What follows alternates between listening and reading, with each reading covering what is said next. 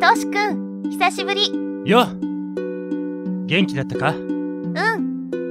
ああさとみこっちこっちそういえばさとみ知ってるだってさとみは大林くんと幼なじみだったじゃないそ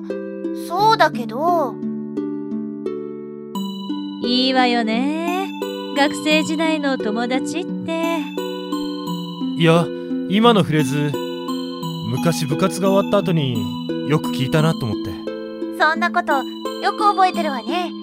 もうずいぶん前のことなのにまた今度会ってくれないかそうなんだ幼なじみかあ